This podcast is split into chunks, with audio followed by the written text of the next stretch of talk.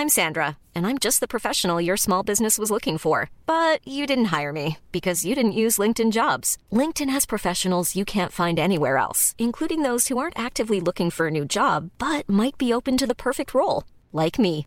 In a given month, over 70% of LinkedIn users don't visit other leading job sites. So if you're not looking on LinkedIn, you'll miss out on great candidates like Sandra. Start hiring professionals like a professional. Post your free job on linkedin.com/people today.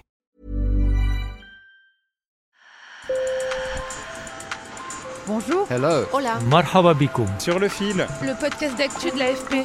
des nouvelles choisies pour vous sur notre fil info.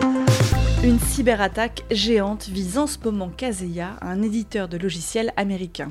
Les hackers russophones qui ont revendiqué l'attaque auraient infecté des milliers d'entreprises par ricochet, toutes utilisatrices du logiciel informatique attaqué, comme par exemple les 800 magasins d'une chaîne de supermarchés en Suède.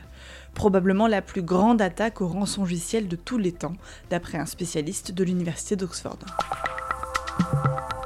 140 lycéens ont été enlevés au Nigeria, ils ont été kidnappés dans leur pensionnat, surpris pendant que tout le monde dormait dans la nuit de dimanche à lundi. C'est la troisième attaque en trois jours dans la région de Kaduna, où des groupes criminels pratiquent les enlèvements de masse contre rançon. Ne pouvant assurer la sécurité des élèves, la plupart des pensionnats d'écoles publiques ont fermé dans le nord du Nigeria. Hubert Kawissin souffre d'un délire paranoïaque, c'est ce qu'ont affirmé plusieurs psychiatres ces derniers jours devant la cour d'assises de Loire-Atlantique. Hubert Kawissin est jugé pour le meurtre de quatre membres de sa belle famille en février 2017, les Troadec. Convaincu que son beau-frère avait dérobé un trésor de pièces d'or, l'accusé l'a tué, ainsi que son épouse et leurs deux enfants.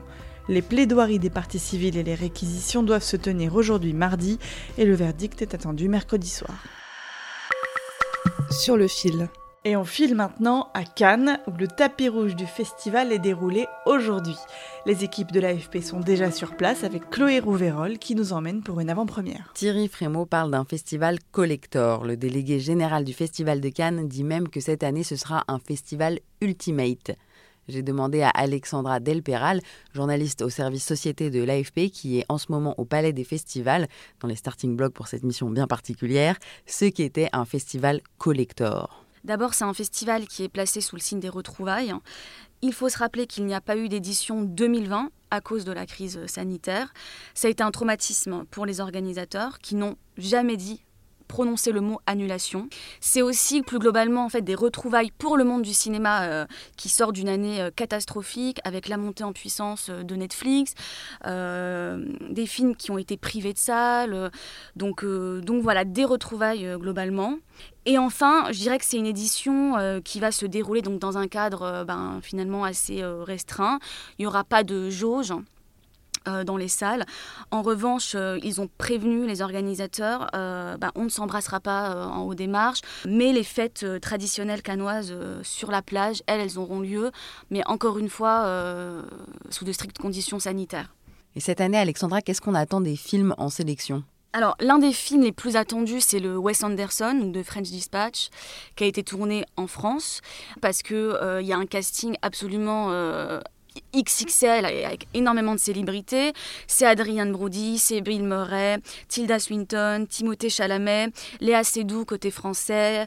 Euh, donc voilà, c'est quand même un tapis rouge qui va être très attendu. Et Cannes, c'est ça. Contrairement en fait aux deux grands autres festivals de cinéma au monde, c'est la Mostra et la Berlinade. Cannes, par essence, c'est le glamour. C'est le tapis rouge, c'est les paillettes, c'est les stars. Et ce film-là, ben, il promet un tapis rouge euh, assez exceptionnel. Alors maintenant, je vais vous faire écouter à quoi ça ressemble un tapis rouge à Cannes. Donc bon courage à Alexandra pour ce marathon de films, de fêtes et de tapis rouges complètement survoltés. Sur le fil, c'est fini pour aujourd'hui. Surtout, n'oubliez pas de vous abonner et de parler de nous autour de vous si vous aimez le podcast.